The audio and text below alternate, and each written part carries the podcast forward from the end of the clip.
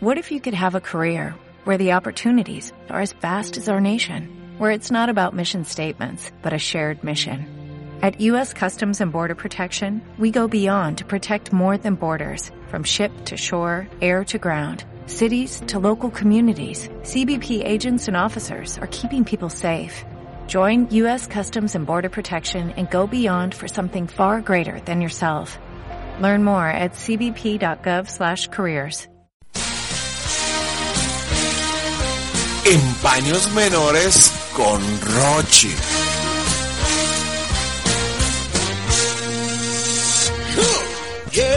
Muy buenos días. Hoy es viernes, viernes 27 de abril del 2018. Los saludamos como siempre.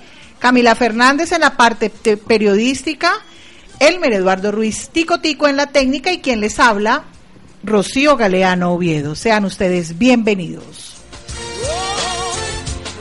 Hoy en Paños Menores con Rochi, Edgar Antonio Valderrama. Edgar Antonio, muy buenos días. Primero que todo, agradecerle inmensamente que haya aceptado la invitación de Empaños Menores con Rochi. Muy buenos días, Rochi. No, muy agradecido con usted por tener la deferencia de invitarme a este espacio. En este mes, lo que fue marzo y abril, lo he dedicado para todos los periodistas. Invita a unos secretarios de despacho, gente de los gremios, líderes, y por qué no rendir homenaje a cada uno de los periodistas quienes han hecho, pues aquí, mucho por el Tolima, y más en el caso suyo, Edgar Antonio, que lleva muchos años en el periodismo, que fue diputado, que sabe cómo se maneja esto. Pues, Rocío, curiosamente, en este mes estoy cumpliendo 55 años de actividad frente a los micrófonos, sí. Y En el año de 1963, muy lejano, estaba todavía yo haciendo mi bachillerato en el Colegio Tolimense cuando, eh, viendo a Luis Eduardo Ruiz Rubio, y que vivía en la misma casa conmigo.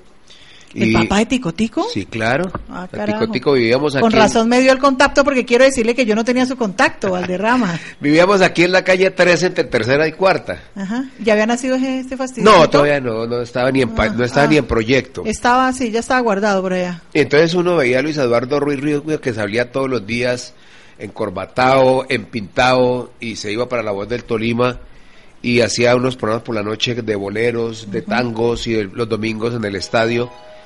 Y ahí vivía también Luis eh, eh, Carlos Alberto Rodríguez Lugo, que también entonces una vez dijimos, hombre, Carlos Alberto, ¿qué tal si nosotros le decimos a Luis Eduardo que nos ayude? Sí, claro. Pero como él era tan bravo, no nos atrevimos. Ah, No nos atrevimos. ya sé de dónde viene el hijo. No, es que Las raíces. de tal palo tal astilla. Sí, las raíces, sí. Entonces le pedimos ese, esa, esa oportunidad a Guido Fajardo Ramos, que en ese momento acababan de llegar como gerente de la voz del Nevado.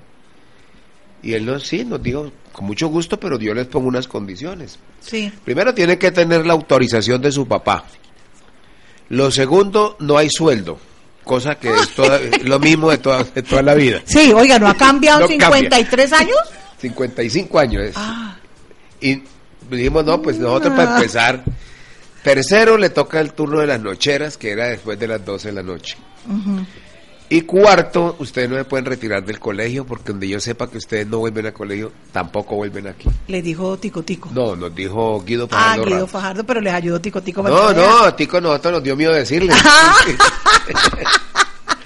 Además que era muy serio. Sí, sí, Supremamente sí, serio. sí. Entonces, eh, y ahí arranqué. Eso fue en abril, curiosamente. ¿Qué día? ¿Recuerda exactamente? Eso fue exactamente el 17 de abril de 1900. Llevaba 10 días en la radio porque hoy estamos a 27. Es correcto. Ya 10 días. Pues bueno, esto que sea un homenaje, Edgar Antonio Valderrama, para usted en los 55 años de ejercicio periodístico. ¿Quién es Edgar Antonio Valderrama? Yo soy un ibaguereño que nació curiosamente a una cuadra de acá. ¿De en- Colmundo Radio? Sí, aquí en la séptima, antes de llegar a la 14. Ahí vivíamos nosotros. Eh, hijo de una familia muy humilde, eh, nos tocó muy duro.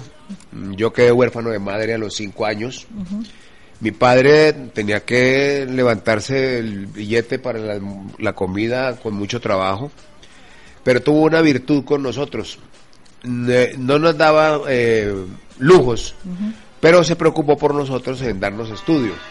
Entonces él a nosotros como éramos en ese momento tres hermanos que quedábamos muy pequeños, eh, pues yo tuve la, la- la oportunidad de estudiar mi primaria en el, en el Francisco Jiménez de Cisneros, el bachillerato en el Colegio Tolimense, mientras mis hermanas entre- entre- entraban a otros colegios también de, de categoría. Él dijo, lo único que yo puedo hacer por ustedes es darles estudio. Y entonces aprovechamos eso. Y Lo- le, dio, le dieron colegios buenos, Muy porque buenos Cisneros colegios. era un, Era es un colegio estrato alto. Era de los mejores colegios. Y ahí al Tolimense. Sí. En ese tiempo aquí pues no estaban sino San Simón, el- el- los hermanos maristas, Tolimense y, y el, y el Francisco Jiménez de Cisneros. Y en la niña estaba el oficial y estaba el, la presentación, que era lo máximo que había en planteles educativos.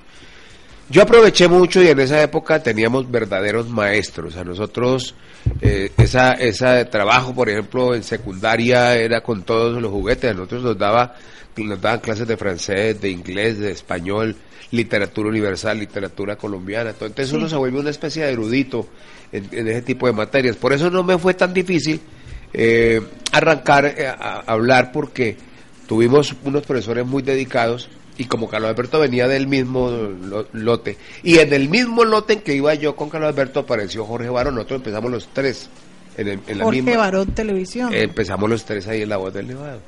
De ahí en adelante yo tengo la oportunidad de irme para Pitalito Huila, trabajar en Radio Sur. Antes de, eh, cortemos ahí en el tema de Pitalito, ya ahorita le pregunto, su familia estaba conformada, ya me dijo su mamá murió, su papá, ¿y cuántos hermanos? Hablemos de eso, Nosotros eh, éramos en ese momento tres. tres hermanos. ¿Qué hacen ellos ahora, por ejemplo? Eh, Felisa es eh, profesional en administración de empresas. Además es, que es- es de un mérito increíble porque esa comió libro hasta todavía, todavía estudia. Eh, ella trabajaba en el bienestar familiar también, eh, bu- y dio- daba clases en la Universidad del Tolima, en la Universidad de Ibagué y en la Universidad Cooperativa. Mi otra hermana Luz Ángela, ella viajó a los Estados Unidos, se radicó en Nueva York. Luego mi papá tuvo eh, Otro segunda- hogar. otro hogar y entonces de ahí nacieron dos hermanos más, Fabio, Hernando y, y Consuelo. Y pues eh, aparte de eso, pues teníamos una familia que era más o menos numerosa, con una abuela que era muy consentidora y todos, pues ahí nos fuimos formando y, y- y había algo muy especial y era que emulábamos, ah, si Julano de tal está estudiando tal cosa, este tiene que estudiar esto. Y entonces ahí, avanzamos hasta mm, cuando ya nos metimos de pleno a la radio, que fue cuando yo rompí el cascarón. Ahora sí, a Pitalito. ¿Por qué, va, ¿Por qué va a dar a Pitalito, Valderrama? Porque resulta que aquí no pagaban, y, y allá sí. Por nada, imagínese usted. Entonces había un locutor, a propósito, Rochi, yo quiero comentarle, y esto ya, eh, eh, eh, acabo de, de finalizar dos trabajos. Uno es la historia de la radio en el Tolima, completa. Desde 1938. ¿Un libro? Libro, ya. Con todas las fotos de ustedes, porque ahí están todos. Sí. Hasta, la- hasta el presente. ¿Cuánto vale el libro? Está en imprenta en este momento. Tuvimos un intropiezo porque el, el patrocinador se nos fue Ajá. y quedamos con todo todo hecho, pero pero sale porque sale. Sí. Y luego viene el libro sobre el periodismo en el Tolima que viene desde 1838 a hoy, con todas los, las, las eh, presentaciones de todos los periódicos que han existido en todo el departamento. Entonces, eso lo, lo anoto, ¿por qué? Porque eh, yo me voy en, y, ah, del labio de un señor que llamaba eh, Miguel Pinto. Era un locutor que había en Ecos de Conveima en esa época, la Ecos de Conveima era de don Camilo Raful. Y entonces él nos veía en la voz del Nevado trabajando y con buenas voces, nosotros nos decían los locutores de las voces jóvenes. Ah, carajo. Nos decía don Luis Eduardo Ro- Bar- eh, el señor Rocha Peñalosa. Sí, que- Antonio Rocha. Antonio Rocha, que no le gustaban los, los jóvenes. Él le dijo, esos locutorcitos de las voces jóvenes. Ah, sí. Pues éramos el relevo que venía. Obvio. Entonces, eh, él me dijo una vez, usted sí se va a trabajar a Radio Sur. De eso de que yo no sabía qué decir, le dije, pero sí pagan. Yo no, claro. La única trabaja gratis Listo. acá. Digo, váyase, está en mi tarjeta, váyase allá pregunta por un doctor Tobar, médico, que es el dueño de la emisora Radio Sur. En Y- Pitalito, en lejos. Pitalito, y en ese tiempo no había carretera. Eso, yo llegué montado en un carro de cerveza, distribuidor de cerveza, Ah. arriba, con las tapas marcadas, porque, no- porque no había dónde más hacerse. Sí, claro. Llegué como a las 10 de la noche, y no, y allá, no a la machera. Fresco, ¿no? El Ah, clima, fresco sí. y la gente muy, generosa, Sí, muy Yo querida. conozco. Sí, ah, bueno, Sí. ya más o menos imagina, muy de ambiente. sí. Sí, la rumba y la La bebeta. Eso era de todos los días. ¿Qué lo apasiona Edgar Antonio Valderrama? Me apasiona la radio. Tanto que todavía no he podido dejarla a pesar de que ya debía haber levantado mis bártulos. Pero yo creo que mientras uno tenga Alientos. alientos Sí. y cuando no tenga espíritu y tenga la alegría para hacerlo y sepa decir las cosas, debe hacerlo. Si no hubiera sido periodista, ¿a qué se hubiera dedicado? Inicialmente yo quise ser cura. Sí. Uy, hubiera sido un cura. mm, ahora hablamos de eso. Bacano. Bravo. No, no crea, mire que a, a mí me tildan de cascarrabias y me dicen valderrabias y todas las cosas, pero yo en el fondo no soy así. Lo que pasa es que yo soy exigente, que es diferente. Total, sí. A mí me consta y ahora vamos a hablar Ah, de bueno. eso. A mí me consta. Y tengo que decirlo públicamente. Cuando yo llegué en el 87, yo llegué a Econoticias. De Econoticias, Valderrama me llamó, pero yo creo que eso fue, yo creo que él se equivocó en haberme llamado a mí. No, ¿cómo le parece? Porque me llama, voy a trabajar con él. Y yo, de verdad tengo que decirlo, yo soy egresada de la Universidad de La Sabana, pero lo que yo sé lo aprendí con Edgar Antonio Valderrama. Y en un homenaje que nos hicieron a Ampres Colombia de 25 años de ejercicio periodístico, yo en un discurso que di, yo lo nombraba porque yo no aprendí con Arnulfo Sánchez lo que aprendí con Edgar Antonio Valderrama. Como se dice en el adagio popular, Valderrama me puso a comer mierda, física mierda, pero aprendí. Me rompía las cartillas, pero fue de la única forma Y no solamente que logré aprender. Y yo sí se lo agradezco y que sea este el momento para decírselo públicamente que lo que yo sé del periodismo lo aprendí obviamente con las bases universitarias, pero lo que es el, el terreno El trabajo de campo. se lo aprendió a usted Valderrama y sea este motivo para agradecerle. Con usted fueron muchos. Mire, a mí me tiraba las cuartillas, así no se redacta yo. Así le pasó a Miguel Gómez. También. Así le pasó a Gilberto Buitrago. A todos nos A pasó. todos les pasó, porque es que es una manera de que entiendan que deben dedicarle el tiempo, a la- y en ese tiempo no había esto de ahora. No, usted- usted es que esto ahora es- computador y todo sí, no, todo no llega. En cambio allá era con la Sí, maquinita. señor, sí, señor. Y había que leer, y había que escribir bien, y había que hacer los puntos, en las comas. sí. Hoy, hoy muchos de, de- de los que estuvieron conmigo, gracias a Dios, han, han triunfado. Sí, Mire, por ejemplo, eh, Camilo Sisto Vaquero, Sí. que es figura en Medellín, Sí. en televisión.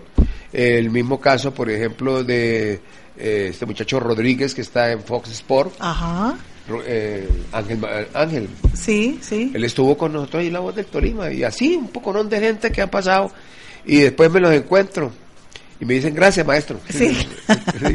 Pero mire que ahora, yo, yo lo entiendo porque yo tengo una pasante hace tres años ya. Y ella se fue a Estados Unidos, duró cuatro meses y me trajo. Y, en ese en esos cuatro meses que esa niña estuvo allá, me pasaron tres pasantes y nadie dio la talla. Entonces uno, ahí es donde uno le entiende a usted dice, no, es que aquí, o sea, eso, o sea, son malas ahora que tienen todo, que les llega todo por el WhatsApp, que no tienen que ir a salir a buscar la noticia, porque déjeme decirle, Edgar Antonio, que los periodistas se han vuelto flojos. Yo, por ejemplo, no les acepto noticias de WhatsApp, con Mm. todo respeto. Sí, claro. Yo les pongo las tareas, si las cumplen, bien, si no, no. Porque es que eh, eso unanimiza la, la información. Entonces ya eh, nadie hace la, la noticia, sino que es lo que les quiera decir el comandante de la policía, Sí. el gobernador o el alcalde que les pone a una persona para que les llegue, hasta las voces se las mandan. Le dije, no, a mí grabaciones de esas no. Amigos me dan grabaciones personales. Que usted pregunte lo que usted quiera. Y las preguntas muchas veces van, van sobre un tema, entonces uno le dice, el tema es este. Te verán. Hoy en Paños Menores con Rochi, Edgar Antonio Valderrama, periodista, exdiputado de la Asamblea. Eh, Hoy está cumpliendo 55 años de ejercicio periodístico. Edgar Antonio, ¿cuál es su talón de Aquiles o debilidad? ¿Sabe que usted todavía me intimida? Me estoy equivocando mucho. No, no. Y yo, yo, en este, yo en esto soy relajada, Tico lo puede decir, pero hoy se me está trabando la lengua, recuerdo No, viejos tiempos. Eh, mi debilidad, Sí, o talón de Aquiles, mis hijos. sus hijos. Eh, yo tengo cinco hijos y conmigo, pues yo no soy capaz de, de levantarle la mano, tampoco los dejo que hagan lo que quieran. Claro, sí. Pero cualquier cosa que les pasa, para mí eso es como Ajá. un latigazo. Tal vez porque como yo fui huérfano, Sí. yo sé lo que es la soledad, yo sé lo que es eh, eh, la angustia, la- muchas veces la carencia de afecto, que uno lo supera con el paso del tiempo, pero Pero hay algo que queda escondidito, allá como diciendo, bueno, ¿y yo por qué no pude disfrutar de mi mamá? ¿Por qué no? Claro, Sí. claro. Edgar Antonio, eh, ¿cuántos hijos? Me dice que cinco. Usted se casó. Hablemos un poco de esta vida que ha Me llevado. he casado como 10 veces. no importa, pero hablemos del primer matrimonio. El primer matrimonio fue muy lindo, fue con Lucía, de la cual pues mi, mi hija Alexandra Lucía es, es, es un ejemplo. Es la mayor, Es ¿no? la mayor. ¿Qué hace? Ella es odontóloga. Estuvo hasta hace un- dos años trabajando aquí en la Secretaría de, de Salud del Departamento. Es una profesional muy, muy completa, muy dedicada. Eh, enérgica, esa sí es brava. Salió Eh, su- Esa sí su tiene los genes. Sí. Mm, lamentablemente con este gobierno apenas llegaron y supieron que era hija mía, la votaron. ¿Qué, qué? Ahí sí como dicen los muchachos, qué chimba, que tiene que ver usted con él. ¿O qué tiene que ¿por ver ella Sí, no, no, pero es que además bueno. es una excelente profesional y, Y si a- hacía bien su trabajo porque la van a sacar. bien su trabajo. Había Sí. durado ahí como 12 años más o menos. Y- 12 años llevaba. Sí, claro. Qué colmo. Y sin consideración ninguna, pero bueno, al fin y al cabo. Eh, eso la- que, yo que usted es godito. ¿Qué tal que no lo fuera? Ajá, yo, Hágame yo que tocó una administración godita. Después, pues viene la segunda camada, que es donde está Laura Camila, que ya se gradúa este año en psicología. Y ¿Ella es la de Alexandra? No, de Ah. Alexandra, María y Daniela. Ah. Entonces, es ¿Cuántas de- mujeres, Valde? Como 75. No, ¿cuántas mujeres hijas? ¡Cuatro! Y un varón. Y un varón. El varón está estudiando arquitectura. Ajá. Va en séptimo semestre. De Alexandra María, que está haciendo tercer semestre de diseño. Y Daniela, que está en- en- hasta ahora en octavo en el colegio tolimense. Ah. Hágame el favor, no, no puedo parar. No, no, no. Y lo, lo rico y lo... Todavía tiene cola.